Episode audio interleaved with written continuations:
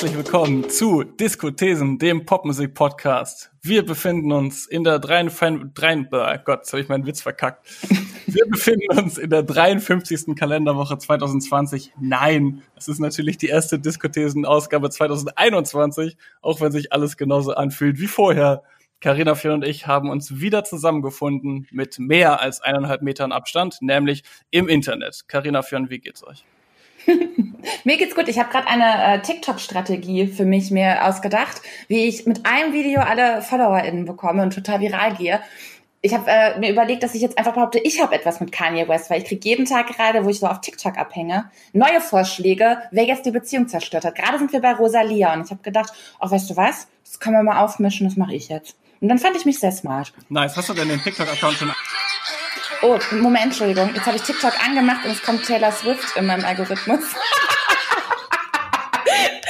Die erste Folge, die gecopyright geclaimed wird hier. Ja, das war mir jetzt kurz peinlich. Fionn, wie geht's dir? Mir, mir geht's ganz gut. Ich habe gerade Shake It Off gehört. Tatsächlich mein Lieblingslied von Taylor Swift. Höre ich ziemlich häufig. Und äh, ich habe ja in irgendeiner Podcast-Folge mal behauptet, die Menschen würden nicht zu Hause tanzen. Zu dem Song tanze ich tatsächlich alleine zu Hause auch. Shake It Off. Hm. Mit so Handbewegungen yeah. auch. Dann. Ja, mit allem so. Ich yeah. dance durch die Wohnung. Also meistens höre ich beim Putzen so. Das klingt, als sollte auch Fionn sich unbedingt einen TikTok-Account zulegen und das äh, und vor allem hat Karinas TikTok-Algorithmus schon gespoilert, über was wir diese Woche sprechen. Denn äh, wir schauen heute tatsächlich noch einmal zurück ins Jahr 2020, als Taylor Swift gleich zweimal so überraschend Alben veröffentlicht hat, dass wir gar nicht dazu gekommen sind, darüber zu sprechen. Deswegen holen wir das jetzt nach. Es geht um die Alben Folklore aus dem Juli 2020 und Evermore aus dem Dezember 2020. Und da wollte ich als allererstes mal ähm, über die Veröffentlichungsstrategie sprechen. Mir ist nämlich aufgefallen, bis vor kurzem galt Taylor Swift noch als einer der letzten Popstars, die an dem klassischen Albumzyklus festhalten, an den limitierten Deluxe-Boxen, an den physischen Tonträgern, am Zwei-Jahres-Abstand zwischen den Alben. Und mit Folklore und Evermore als, wie schon erwähnt, Surprise-Releases also sie hat die Alben Beyoncé quasi, wie man so schön sagt, ähm, und dann auch noch in so kurzem Abstand. Das äh, scheint mir eine Veröffentlichungspolitik zu sein, die mehr im Streaming-Zeitalter angekommen ist. Und dann hat das auch noch kommerziell sehr gut funktioniert, offensichtlich, denn Folklore gilt als das meistverkaufte Album 2020. Ich habe dazu irgendwie keine vernünftigen Zahlen gefunden, weil, glaube ich, ähm, die Organisationen, die in verschiedenen Ländern die Charts berechnen, die auch unterschiedliche Regeln dafür haben, wie viele Streams jetzt als physische Einheit äh, gelten. Ja, würdet ihr da mitgehen, dass man das jetzt interpretieren kann als den Paradigmenwechsel bei Taylor Swift? Ich habe kurz überlegt, mh, mm, ob sie denn tatsächlich eine der letzten Popstars ist, weil ich finde eigentlich, dass so 2020 gerade das doch sehr oft äh, sehr doll geplante Releases waren, teilweise geplant, verschoben und äh, sehr viele Popstars, Lady Gaga, Dua Lipa, Halsey, Selena Gomez, Blackpink, eigentlich schon sehr klassischen Rollout gemacht haben. Deswegen würde ich gar nicht so pauschal sagen, dass das äh, Swift jetzt eine der letzten Popstars ist, aber ich glaube, so unter diesen Megastars, Mega-Popstars ist sie das, weil ich denke, dass so ein Surprise-Release auch einfach irgendwie ein Privileg ist. Das kannst du halt auch nur bringen, wenn du eine langjährige Karriere, glaube ich, hast und so eine riesen Fanbase, dass du wirklich von einem auf den anderen Tag alle einfach auf dein auf deinen Stream äh, bringst, ne, alle zum selben Zeitpunkt und das wirklich alle dann dann diggen, weil ich glaube, dass für kleine Indie-Artists zum Beispiel kann man sie nicht einfach hinstellen und sagen, hello, hier ist mein Album, da braucht man schon noch irgendwie einen klassischeren Rollout. Insofern glaube ich, hat das äh, Streaming-Zeitalter eher was damit zu tun, dass es wirklich ähm, je nach Popstardom, glaube ich, ähm, ja, ein bisschen differenziert gesehen werden muss. Also ich würde sagen, es ist keine generelle Streaming-Zeitalter-Regel, sondern eher was, was immer mehr zu einem äh, strategischen Instrument wird für die, für die Megastars. Anders ist es, denke ich, gar nicht möglich. Ja, also, also an einem Beispiel wie Lady Gaga, die aber natürlich schon fast ein alter Megapopstar ist, ne? Da hat man dann gemerkt, dass Corona-bedingt sich Pläne geändert haben und Alben verschoben wurden und so weiter. Ähm, es muss ja nicht unbedingt heißen, dass man keine Werbung macht oder keine Vorab-Singles veröffentlicht zu seinen Releases. Aber ich glaube grundsätzlich die Bereitschaft dazu, auch mal irgendwie eine Standalone-Single zu veröffentlichen oder Projekte zu veröffentlichen und nicht immer in diesem alle zwei Jahre ein Album und dazwischen eine Tour zu denken. Das ist, glaube ich, nicht unbedingt mehr so gängig. Aber ich, wahrscheinlich hast du recht, Karina, dass man ein bestimmtes, dass es auch ein bestimmtes Privileg ist, ähm, sich das erlauben zu können, sich zum Beispiel von seinem Plattenlabel in der Planung ähm, so sehr unabhängig zu machen. Hm. Und da dann irgendwie, ne, also ich glaube, weiß jetzt nicht genau, wie das bei Taylor Swift gelaufen ist, aber dann irgendwie kurz vorher erst anzuklopfen und zu sagen, yo, ich habe hier ein fertiges Album. Hm.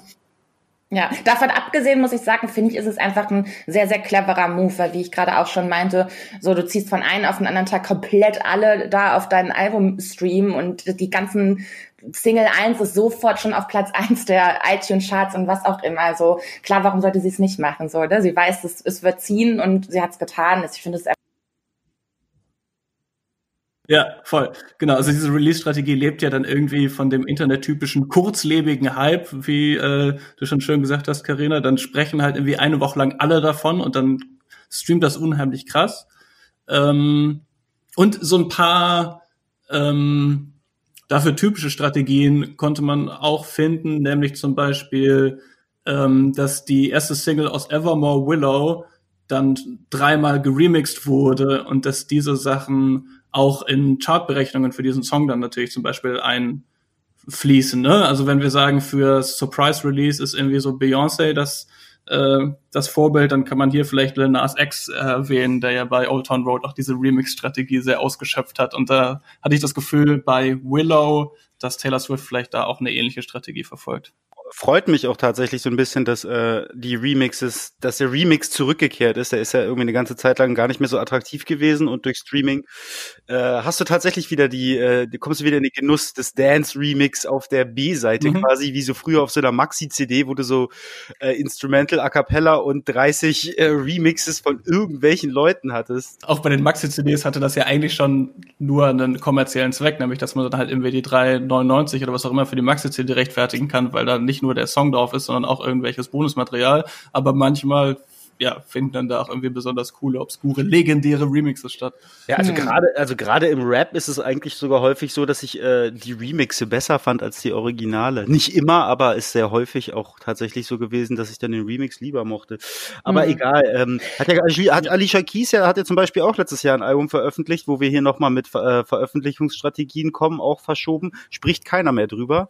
Hat aber auch vorher vier Remixe, glaube ich, veröffentlicht, bevor überhaupt die reguläre Single rauskam. Also sie hat die Remixe Remixe vor der Single gedroppt, was irgendwie oh, auch ja. Ja. ja, allerdings. Ich fand jetzt in dem Fall, in dem Fall muss ich sagen, die Remix ist jetzt nicht weder obskur noch jetzt irgendwie besonders.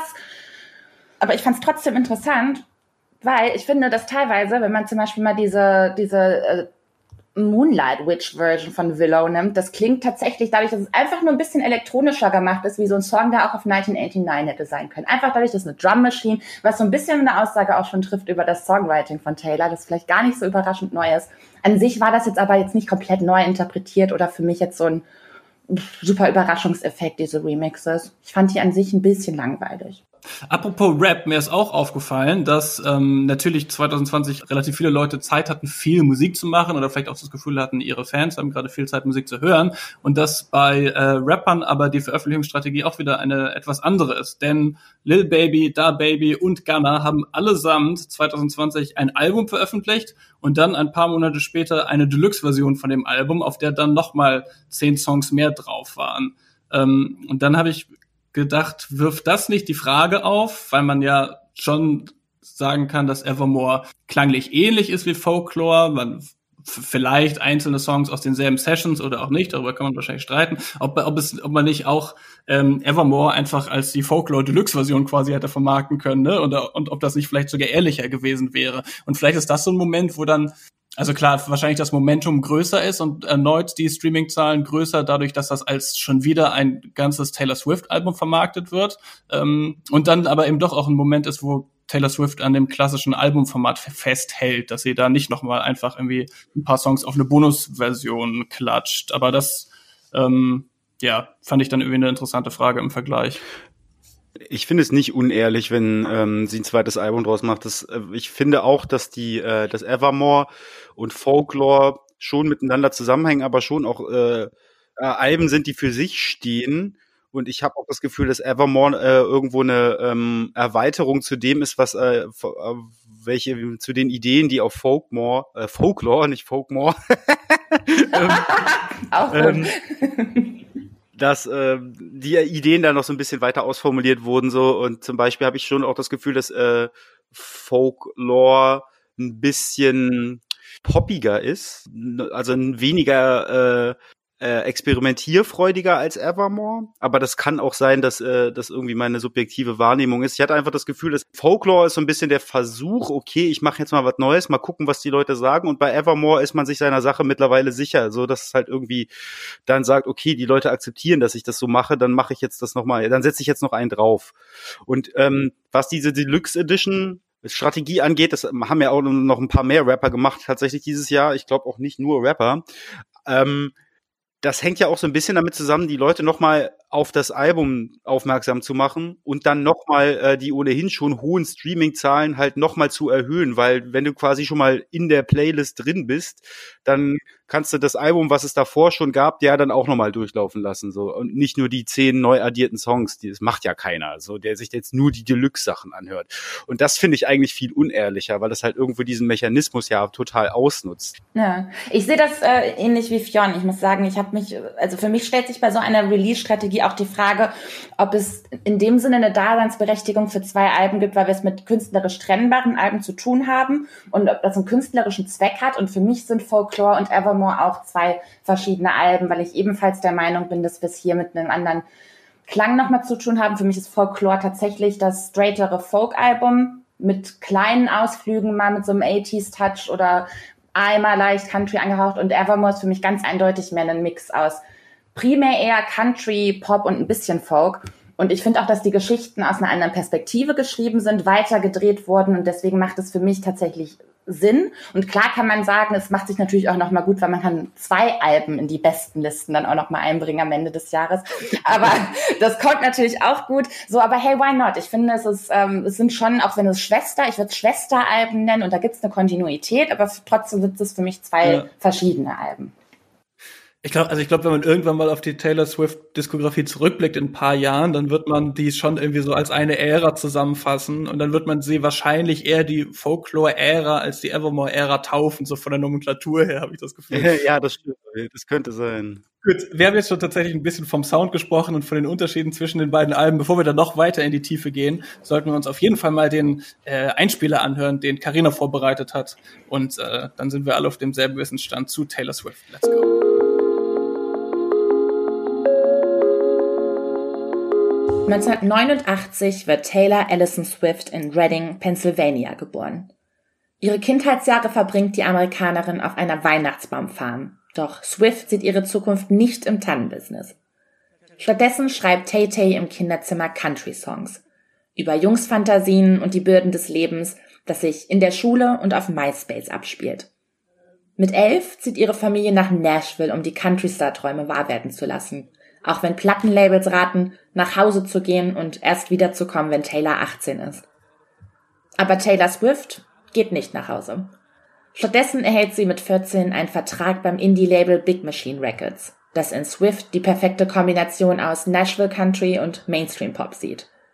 Angesagt ist 2004 vor allem Teenie Pop, aller Disney-Sternchen, und die Country-Szene steht abgesehen von Carrie Underwood ohne neue weibliche Identifikationsfigur da.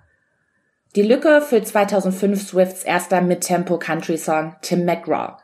Und das selbstbetitelte Debütalbum zementiert ihr Markenzeichen. Tagebuchartiges Songwriting mit bildhaften Lyrics. Album Nummer 2, Fearless, verschafft schließlich den Durchbruch im Pop und den Grammy in der Kategorie Album of the Year. Doch es soll ein anderer Award sein, der in Erinnerung bleibt. Bei den 2009er VMAs gewinnt You Belong With Me in der Kategorie Best Female Video – Während Swift ihre Dankesrede hält, springt Kanye West auf die Bühne, holt sich ihr Mikro und ruft vor buhendem Publikum, dass Beyoncés Video the best video of our time sei.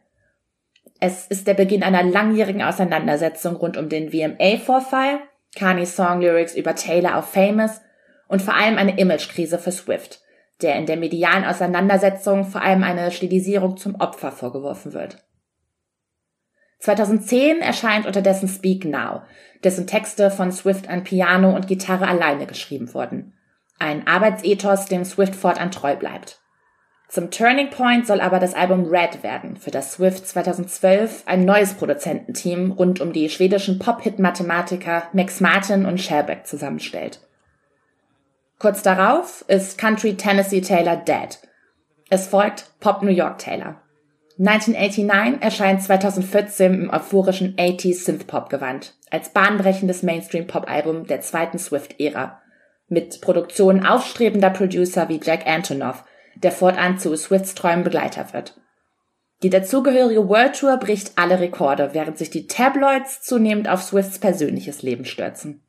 Dann wird es still. Taylor Swift zieht sich von der Bildfläche zurück. Die Rückkehr erfolgt 2017 mit dem Dark Pop Album Reputation, das als Auseinandersetzung mit Swifts medialer Rezeption promotet wird, im Vergleich zu ihren Vorgängeralben jedoch kommerziell floppt. Abseits von Good Girl oder Racheinszenierung soll Lover 2019 den Befreiungsschlag bringen.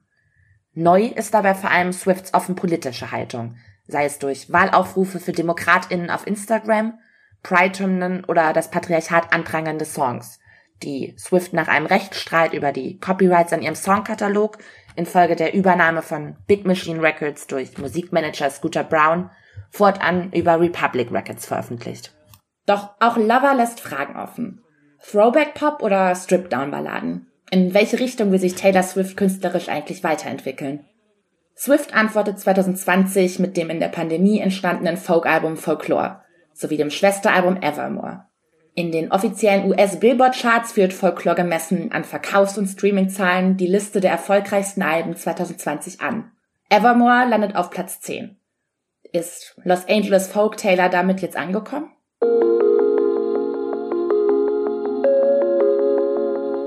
Carina, du als Swifty, wir outen dich jetzt mal als Swifty. Swifterhood!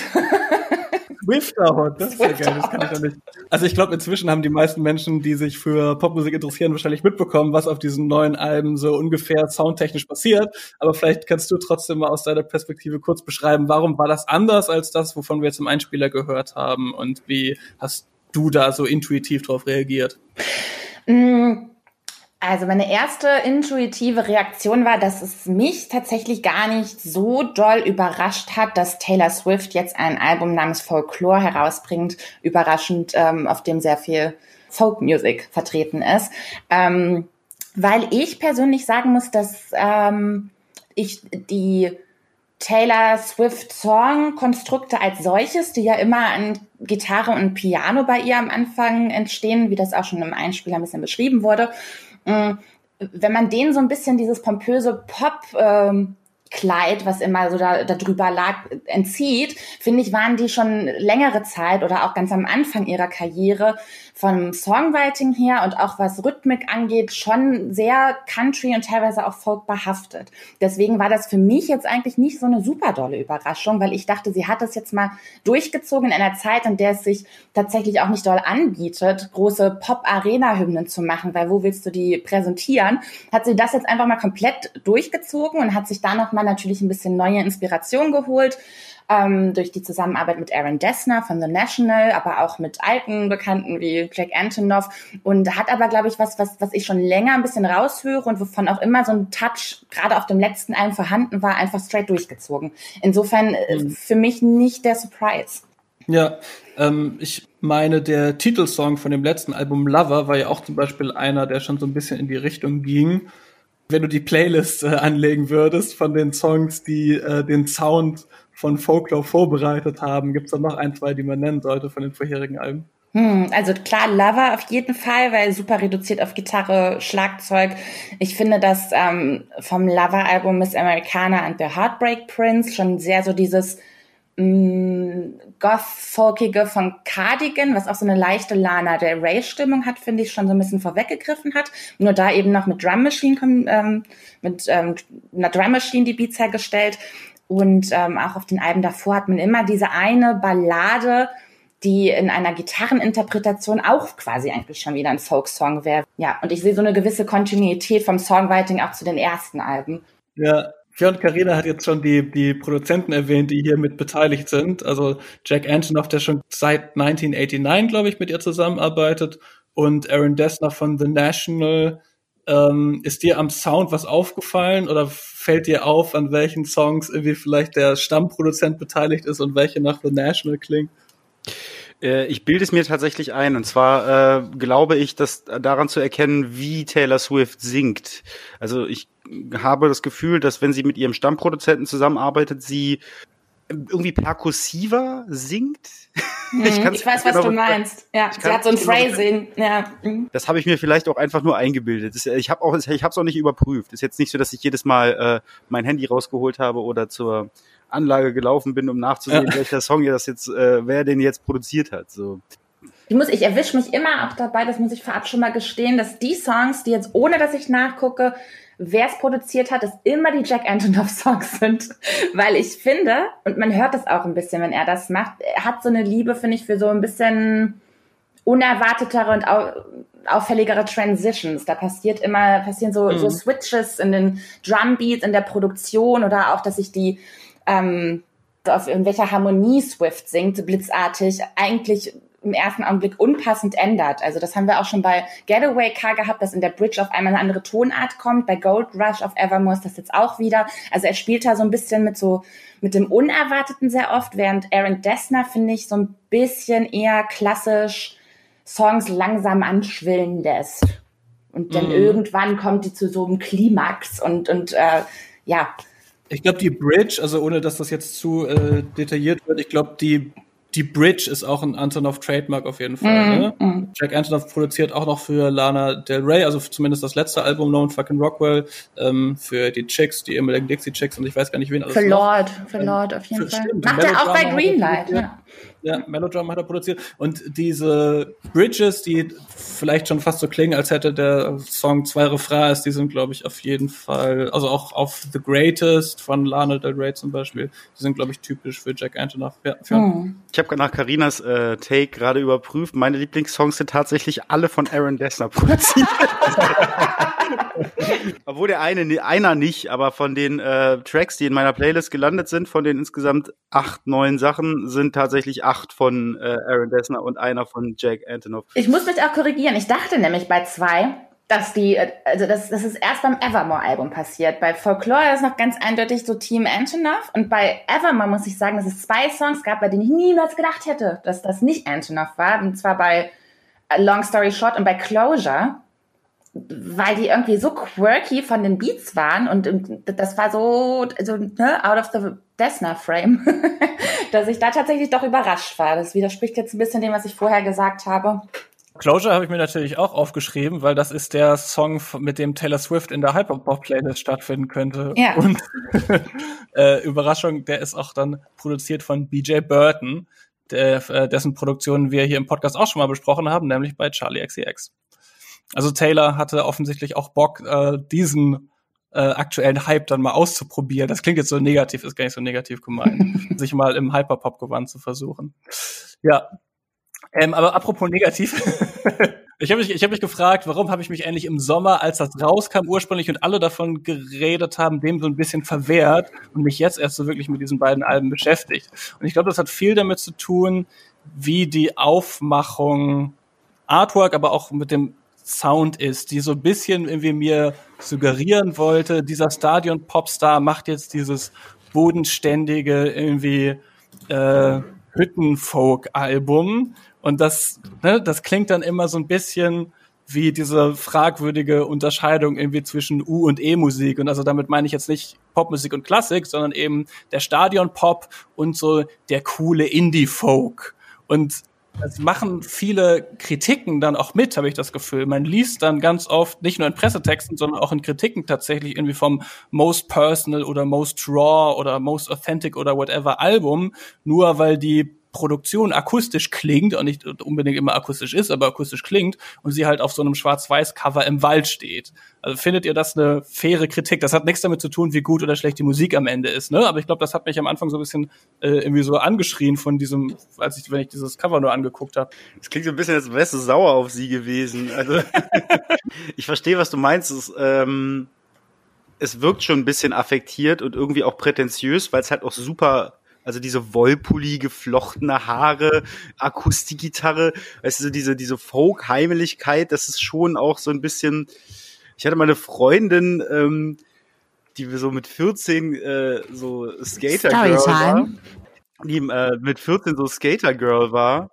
Und äh, dann ein Jahr später äh, einfach die Clique gewechselt hat und dann so mit Mettlern rumhing und dann äh, einfach so die, ihre komplette Einrichtung im Zimmer geändert hat. So, also mhm. sie hat dann so die Tony Hawk Poster gegen Metallica Poster oder was ist ich eingetauscht und entsprechender Look und so ein bisschen wirkt es da auch so lauter Klischees irgendwie wie so eine 14-Jährige zusammengeklaubt. Okay, was gehört zu Folk? Äh, Gitarre, äh, Wald, äh, Wollpulli, oh, geflochtene Haare. Also ich finde es aber ehrlich gesagt so, ähm, es ist schon okay. ich, ich kann das auch, ich kann es ich ein bisschen nachvollziehen. Also mir, mein erster Gedanke war auch, es ist sehr klischeebehaftet. Klar sind wir gerade in der Isolation, ähm, ne, dass man jetzt nicht irgendwie in New York City gerade posiert, alles klar, ja, aber es, es bedient schon sehr so, was in den Köpfen allgemein als Folkbilder so aufploppt. Ähm, ich bin trotzdem der Meinung, dass es tatsächlich ein sehr persönliches Album ist, aber jetzt nicht aufgrund dieser, dieser Aufmachung. Also es hat schon wieder sowas auf eine andere Art und Weise und da kommen wir wahrscheinlich auch gleich noch zu wieder so ein bisschen was. Und wie gesagt, ja, wir müssen gerade tatsächlich zu Hause bleiben, aber es hat auch so ein bisschen was von Rückzug, ah, wie schön zu Hause, Biedermeier und die Natur, so geil, so, ne? Ja, ja, voll. Ich, ich, finde das auch interessant, dass das bei beiden Alben gleichermaßen funktioniert hat. Ne? Das ist ja jetzt irgendwie Isolation schon angesprochen. Also bei Evermore, äh, Quatsch, bei Folklore hat man halt gedacht, klar, das, das bezieht sich jetzt hier irgendwie darauf, wie wir alle gerade die Isolation romantisieren. Deswegen ist das schön hier, Hütte, Wald.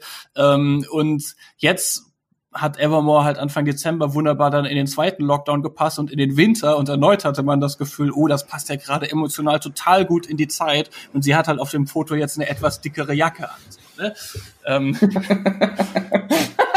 Die Fotos sind auch fast komplett gleich, ne? Die muss man mal gegenüberstellen. Die sind bis auf, dass sie eine dickere Jacke anhat und das in Farbe ist, komplett gleich. Und eine andere Flechtfrisur. Also wenn man sich das, wenn man dieses ganze Setting und dieses ganze, diese ganze Romantisierung von dieser Naturgeschichte und diesem Rückzug äh, irgendwie ein bisschen weiterspinnt, ist man jetzt auch nicht so weit weg von so antimoderner, wilhelminischer Heimatliebe. So, und dann bist du ganz schnell bei so völkischen Naturbewegungen. Mhm. Und ich weiß nicht, ob Fräulein Swift so bunt deutscher Mädelmäßig unterwegs sein will. Also hast, du, hast du auch den, die Jens Balzer Rezension bei der Zeit nochmal gelesen? Äh, nee, habe ich nicht. Habt ihr das gesagt? Der hat tatsächlich ähm, in Bezug auf ihren Look am Anfang auch genau den bunt deutscher Mädel Vergleich. Ach wirklich? Äh, oh. gebracht.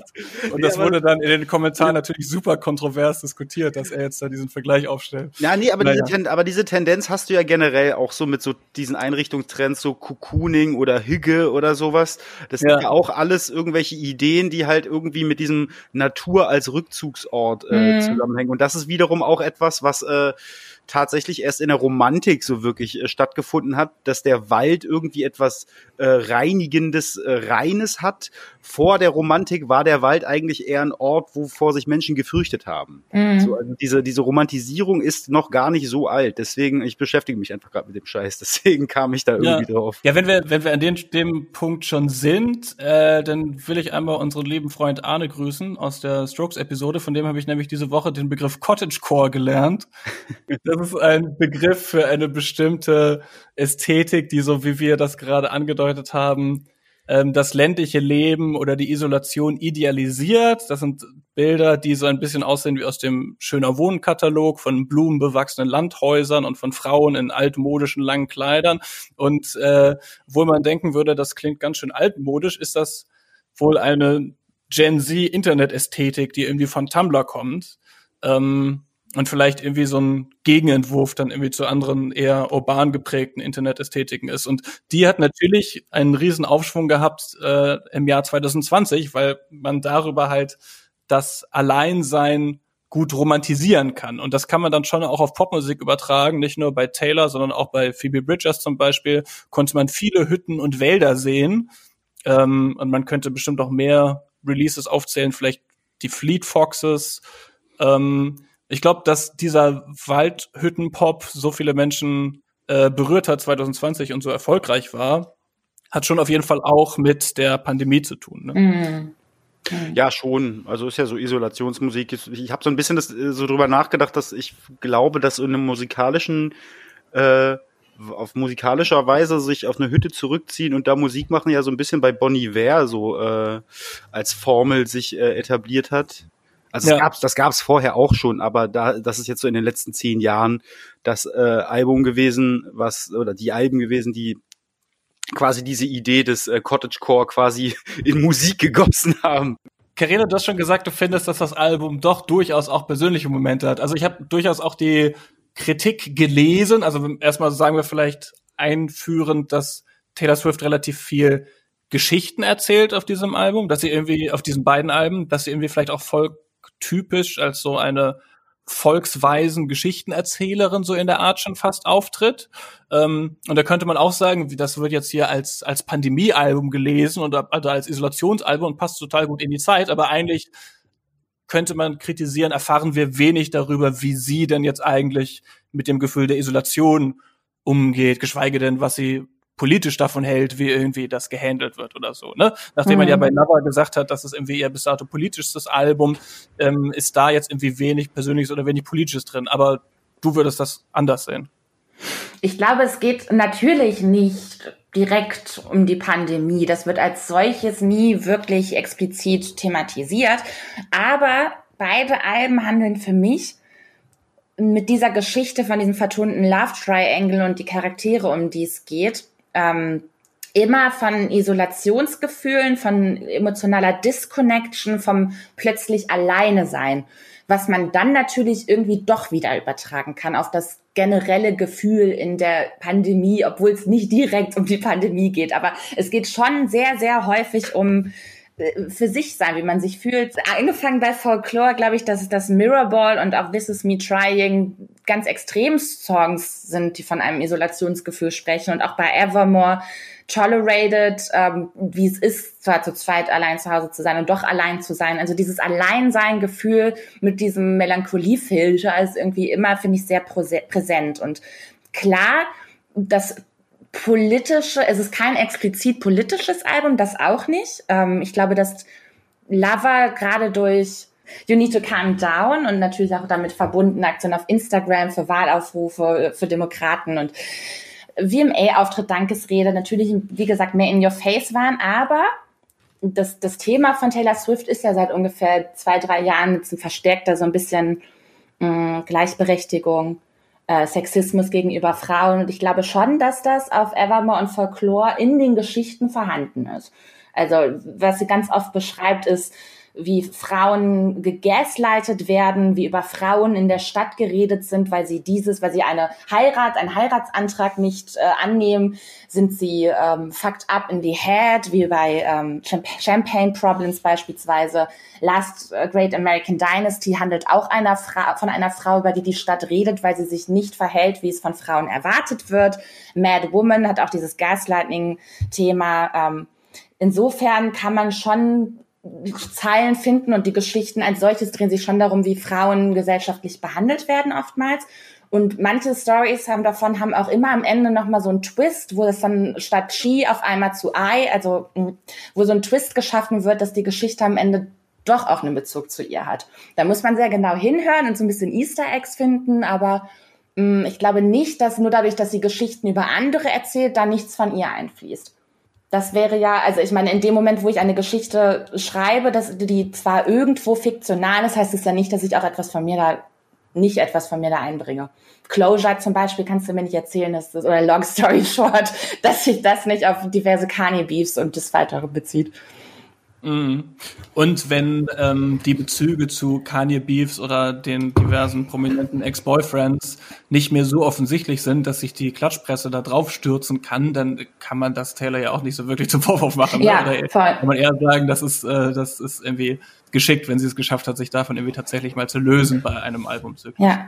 Easter Eggs finden ist auch irgendwie ein schönes Stichwort. Es gibt ja zum Beispiel, das hast du jetzt auch erwähnt, diese Dreiecksbeziehung, die auf Folklore über drei Songs erzählt wird, über Cardigan, August und Betty und jeweils aus drei verschiedenen Perspektiven ähm, und die dann teilweise, glaube ich, auch auf Evermore noch weitergeführt wird.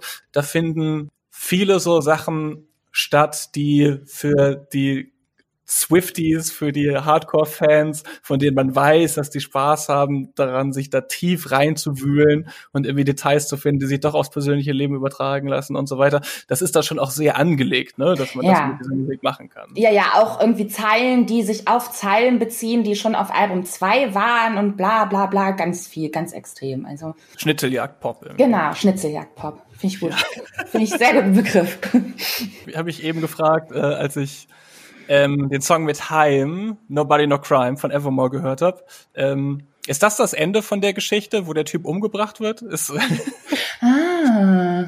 Esti von Heim? Nee, ne, das macht nicht so ganz Sinn. Naja, ähm, aber das war auf jeden Fall der Song, wo mir das dann so plötzlich so richtig offensichtlich wurde, dass da ja eine Geschichte erzählt wird und dann, oh, dann wird dieser, diese Phrase in verschiedenen Kontexten verwendet und am Ende wird angedeutet, Taylor Swift ist diejenige, die den Typen umbringt ja, irgendwie fand ich das kurzweiliger als manche andere Sachen, wo ich irgendwie mich dann doch so konzentrieren musste, um den Lyrics zu folgen, weil das so ganz offensichtlich und nachvollziehbar eine Geschichte ähm, erzählt hat, aber irgendwie fand ich es auch ein bisschen zu cute und schon fast wie Hörspiele hören. Ich weiß es nicht genau.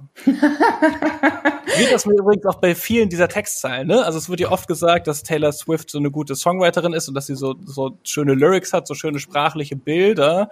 Aber ich fände es eigentlich ganz schön, weil das irgendwie so eine Phrase ist, wenn wir mal versuchen, das an so ein paar Beispielen zu diskutieren oder konkret zu machen. Weil bei ganz vielen dieser beliebten Textzeilen bin ich mir echt nicht sicher, ob das jetzt geniale Poesie ist oder doch äh, eher Poesiealbum, also doch eher ein bisschen zu cute, wie eben erwähnt. Also zum Beispiel because we were like the mall before the internet. It was the one place to be. Das ist so eine Textzeile, die gerne zitiert wurde von dem Song with the National of Evermore oder I come back stronger than a 90s Trend. Ich weiß nicht, ob das nicht als Tweet besser funktionieren würde als als Songzeile oder als Tumblr-Zitat. Ich weiß. Ja. Okay, da, ich habe auch erst gedacht, mit dem 90s Trend fand ich erst so ein bisschen, was, was soll das denn jetzt? Es ist dann schon fast wieder clever, wenn man bedenkt, dass ihr Song Cardigan promoted wurde. Cardigans sind ja ein 90s Trend und sie hat an diverse Leute Cardigans Cardigans geschickt, die das Album gekauft haben, für ihr Comeback, Comeback Stronger than a 90s Trend. Dann Aber das schon wieder voll Schnitzeljagd. Ich finde irgendwie ist es gemein, sich jetzt hinzustellen und irgendein Zitat rauszusuchen, weil du kannst irgendwie die Zitate immer aus dem Kontext ziehen und äh, dann daran irgendeinen Standpunkt festmachen. Das finde ich bei Rezensionen auch häufig, das habe ich auch schon gemacht, aber es ist eigentlich total gemein, halt Sätze zu nehmen und sich darüber lustig zu machen oder halt daran dann jetzt im positiven Sinne zu belegen, dass das ganz toll ist. Äh, wenn man den Geschichten halt lauscht, dann äh, sind da halt eben solche Sachen drin, so äh, teilweise ja auch Witze. Also es ist ja mhm. auch nicht so, dass es die ganze Zeit nur Bier ernst ist und Taylor da alleine auf der Lichtung mit der Klampfe rumflennt, sondern die äh, erzählt einfach eine Geschichte und und da wird dann auch mal gejoked. Ich gebe dir, ich geb dir recht, das ist so ein bisschen billig, irgendwie, wenn man einen Verriss schreibt und dann irgendwie die Textzeile aus dem Kontext reißt, die man irgendwie besonders corny findet.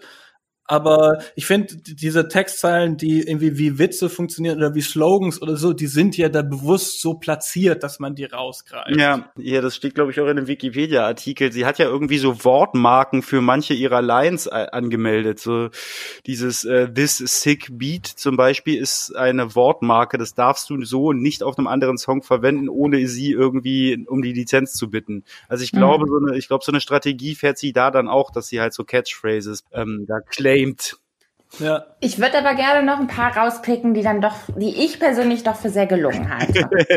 klar, klar kann man sagen, das ist jetzt hier irgendwie so Deutschunterricht mäßig, aber gerade bei Folkmusik wird ja viel davon gesprochen, also ich zugegebenermaßen bin kein großer Folk-Konnoisseur, aber da wird ja dann viel von dem Songwriting und von den Lyrics gesprochen. Und das ist, wenn man das in der Rezension liest, halt immer super vage. Deswegen finde ich irgendwie, ja. Kann man das schon, ne? Machen wir kurz einen Deutschunterricht. also klar lebt Swift-Musik auch so ein bisschen von so dramatischen Bildern. Teilweise kann man manchmal auch cheesy finden, aber das, das Talent, finde ich, liegt darin, sie erzählt eine Geschichte, die sich auf einmal durch einen Satz komplett irgendwie eine Richtung, eine neue Richtung annimmt und ähm, eine neue, neues Detail schreibt. Beispielsweise beim Song Tis the Damn Season sagt sie alleine nur durch den Satz The road not taken looks real good now. Alleine dieser Satz gibt das Detailpreis dass die Chance, zusammen zu sein, schon einmal vertan wurde, weil man die andere Road genommen hat. Der Weg teilt sich ja ne, auf. Du kannst den einen oder den anderen nehmen. Und allein das ist dann so ein ausschlaggebender Moment, wo die Geschichte auf einmal anders weitergeschrieben wird. Wo man natürlich, kann man sagen, Easter Egg schon wieder. Oder Gold Rush zum Beispiel, wenn man sich mal überlegt, was war Gold Rush? Da geht es ja um einen Typen in dem Song, der von allen angehimmelt wird. Gold Rush war ja so 1948 in Kalifornien, dass tausende Leute als GoldgräberInnen dahin gegangen sind und wie besessen nach Gold gegraben haben, weil sie dachten, sie werden jetzt reich, aber eigentlich 1948. wurde 1848. 1848 so. Und alleine das, allein der Titel dieses Gold Rush, wenn man sich das, ne, dann merkt man schon, worum es in dem Song geht. Was ich unglaublich schön auch fand, war Life was a willow and it bent right to your wind. Weil die, die Willow, dieses, dieser Weidenbaum, der neigt sich ja bis, man denkt ja, die fallen um, wenn der Wind kommt. Aber die Wurzeln sind eine der tiefsten, schlagendsten Bäume ever. So, und ich finde, das ist ein krasses Bild halt insgesamt, wie sie ihre Beziehung beschreibt. Also, das sind halt so Details. Klar, da muss man sich irgendwie echt hinsetzen und zuhören, aber ich finde schon, dass das, ähm, also, es sind diese kleinen lyrischen Details, die diese ganze Geschichten bei ihr preisgeben. Ja. So, jetzt falle ich tot um. jetzt, jetzt äh, Carina als entwurzelte Weide. Ähm, gibt noch hin. Nein, schön. Haben wir, haben wir noch so ein paar persönliche Highlights, die wir vielleicht rausgreifen wollen? Ich habe zum Beispiel, wir haben ja schon äh, öfter mal im Podcast hier fallen lassen nebenbei, dass wir alle was mit Fleetwood Mac anfangen können. Und ich habe bei ein paar Songs schon auch an Fleetwood Mac gedacht. Und zwar vor allem an so äh, die Zeit 75 bis 77, also Fleetwood Mac und Rumors. Weil bei Willow zum Beispiel, da waren wir ja gerade schon der großen Single von Evermore, so diese Kombination von folkigem Gitarrengezupfe und Popmelodien ist äh, halt irgendwie schon was, was man auch bei Fleetwood Mac Hits aus dieser Zeit findet, bei Landslide oder so. Ich muss sagen, ich habe ich hab mir schon so meine Highlights da rausgepickt. Im Großen und Ganzen bin ich aber auch einfach überhaupt kein Folkmensch. Ähm, also ich kann das irgendwie schon hören, und das auch irgendwie wertschätzen, ist aber nichts, was ich zu Hause dann so selber nochmal anmache. Also ich habe so, ich habe so eine Go-To Samstagvormittag, ich dümpel vor mich hin Playlist, äh, die äh, auf Spotify, die heißt Van Life. Da wird öfter auch so was äh, gespielt. Ja, das ist halt auch wieder Cottagecore, ne? Das ist halt so mit dem, mit dem VW-Bulli da an die, der, die kalifornische Küste entlang fahren und dann schön Folk hören, so ist das. Für, für mich ist das halt tatsächlich, auch wenn ich der der Sache dann vielleicht nicht unbedingt irgendwie einen Gefallen tue, äh, eher so Hintergrundmusik. Ich höre das nicht, äh, wenn ich besonders emotional berührt werden möchte. Kann ich so ein bisschen, also bei dem Folklore-Album gab es, glaube ich, auch so ein paar Songs, wo ich irgendwann schon dachte, schnarchi, schnarch, worum geht's nochmal? Ich bin, weil ich äh, Sucker for Pop bin, muss ich sagen, dass ich, glaube ich, das Evermore-Album, glaube ich, ein bisschen lieber mag und auch ein bisschen experimenteller in verschiedene Richtungen finde. Und dann wären so Lieblingssongs, glaube ich, tatsächlich Willow, weil ich finde, dass, dass die Drums da im Hintergrund fast schon eher so ein bisschen mit, mit Reggaeton und Pop-Reggaeton spielen, als mit Folk wirklich zu tun haben. Ich mag Gold Rush, wie gesagt, weil ich finde, dass das eine völlig pop-untypische Songstruktur hat. Und mhm. ich mag Nobody No Crime, weil ich es irgendwie der macht, der macht einfach Spaß, finde ich. So, der ist auch ein bisschen goofy und extrem fiktiv natürlich, aber der macht, macht Fun.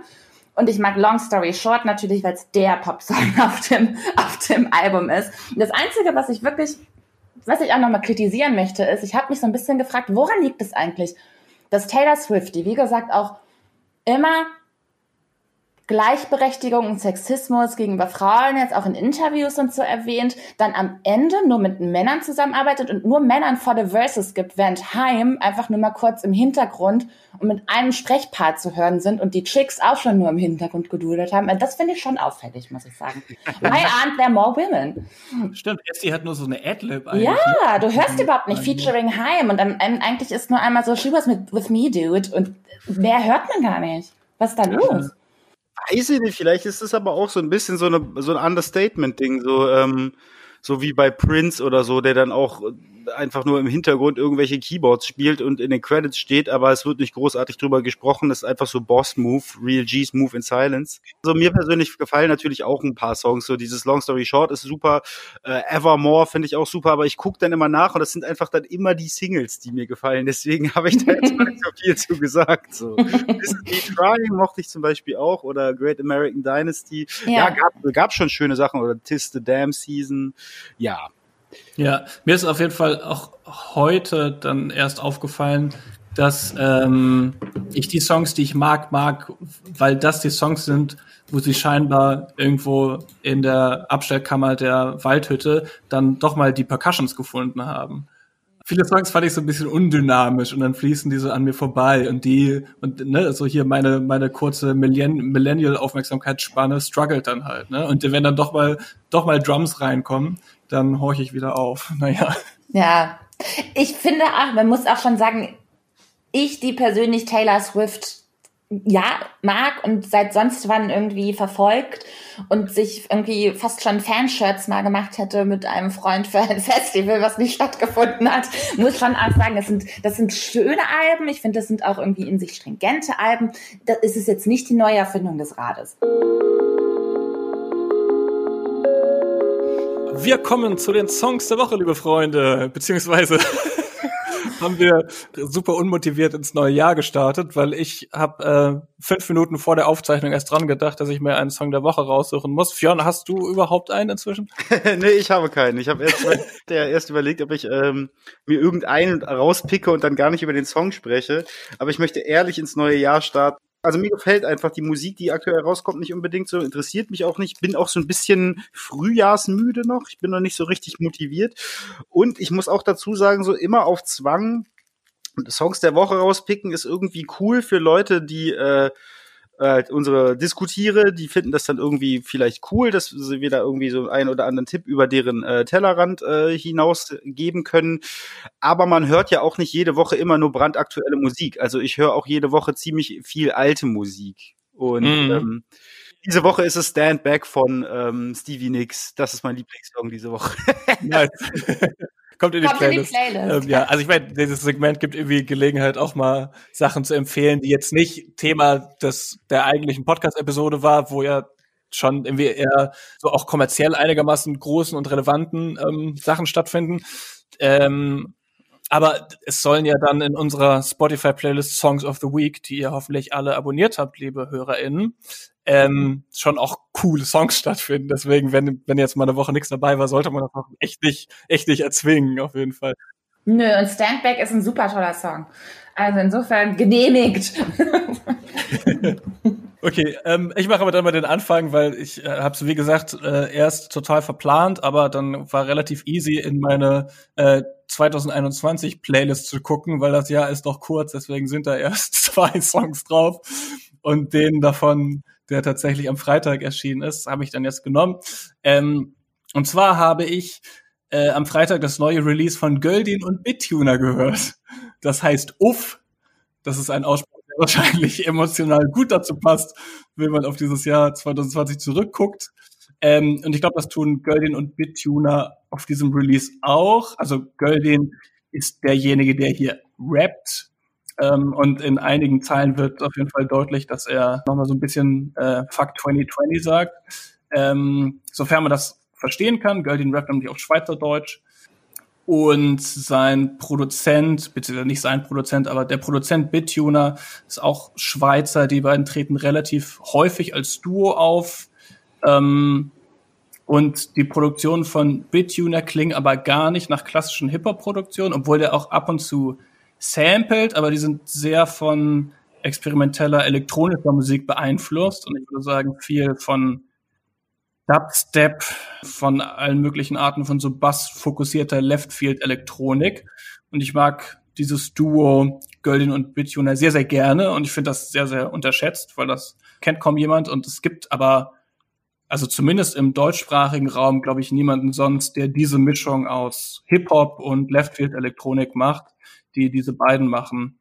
Ähm, und das finde ich sehr, sehr cool. Und ich habe aus dem Release jetzt den Song Bring the Ruckus herausgegriffen, der natürlich eine Anlehnung an den Wu-Tang Clan ist.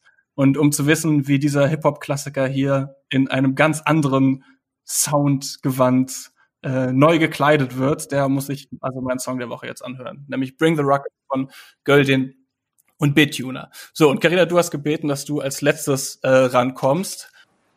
Ja, ja, ich glaube, ich muss, ich muss eine kleine Triggerwarnung ansprechen, weil es geht um eine Künstlerin, die sexuelle Gewalt erfahren hat und das auch zum Thema macht. Also wer das nicht hören möchte, kann an dieser Stelle die Folge ansonsten auch ausmachen und wir bedanken uns fürs Zuhören. genau, weil mein Song der Woche kommt von Alice Glass und heißt uh, Suffer and Swallow. Alice Glass war von 2006 bis 2014 die, die Sängerin des kanadischen Witch House Duos Crystal Castles. Witch House war ja so circa ab Ende 2009 ein kleines Subgenre der elektronischen Popmusik. So eine sehr, sehr düsterer Geschichte der Synthie-Pop, tiefe Bässe, Industry- und Noise-Experimente, ähm, super doll entschleunigt und dröhnt teilweise und der Gesang immer super moduliert, aber irgendwie auch ätherisch. So ein bisschen wie Hyperpop, nur eben quasi das Gegenteil, weil super schleppend und entschleunigt, weißt du, und düster. und äh, Crystal Castles galten da so als die Pioniere in dem Bereich und ich mochte das auch immer sehr gern, weil ich das so ein bisschen so eine Schnittmenge gesehen habe zu meiner Shoegaze-Vorliebe und Cocktail Twins. Ähm, auf jeden Fall kann man Crystal Castles nicht mehr wirklich hören wie das mit einigen KünstlerInnen derzeit ist. Ähm, das Projekt gibt's an sich noch mit neuer weiblicher Besetzung, aber Alice Glass stieg 2014 aus weil sie, sie wandte sich später an die Öffentlichkeit, dass sie jahrelang von ihrem Mitmusiker missbraucht wurde auf verschiedenen Ebenen und hat ihn daraufhin auch, daraufhin hat er sie verklagt tatsächlich. Wegen Verleumdung hat den Fall aber nicht gewonnen, musste auch ihre Anwaltskosten übernehmen und angeblich ähm, schneidet er sie jetzt auch äh, von den Lizenzeinnahmen der Crystal Castle Songs ab. Ähm, warum das wichtig ist, ist eben der Fakt, dass Alice Glass das jetzt versucht äh, aufzuarbeiten in ihren in ihrer neuen Single Swallow and Suffer, die sie selbst geschrieben und produziert hat und ähm, die sich thematisch um eine Geschichte der Vergeltung dreht in Angesicht ihrer Erfahrung. Und ich habe das so ein bisschen extra erwähnt mit Hyperpop vorhin, weil ich finde, dass das definitiv in so einer Playlist stattfinden könnte, obwohl es immer noch diese Witch House Ästhetik hat, die ich beschrieben habe. Also super stark gelayert, Echo, erstmal super ätherisch am Anfang und dann kommt plötzlich so ein rasend springender Beat und so Geschreie im Punk-Style fast. Und ich finde, das hat eine gewisse, eine gewisse Schnittmenge mit diesen Hyperpop-Acts, die wir auch schon teilweise beschrieben haben. Ähm, ja, und was ich daran spannend finde, ist dieser Kontrast zwischen Entschleunigung und diesem super aufgedrehten, was wir wie gesagt vom Hyperpop kennen. Und deswegen denke ich, könnte das Album sehr spannend werden, weil es nochmal so eine neue Facette in diesem Hyperpop-Phänomen vielleicht aufmacht. Deshalb äh, mein Song der Woche, Suffer and Swallow von Alice G. Und wenn ihr da draußen an den diskutierenden Empfangsgeräten auch noch unbedingt Empfehlungen loswerden wollt oder eure Meinung zu dieser Podcast-Episode, dann meldet euch in den DMs auf Instagram at Diskothesen. Und äh, ansonsten hört ganz viel gute Popmusik, bis wir uns wiederhören. Bis dahin. Bis dann. Tschüss.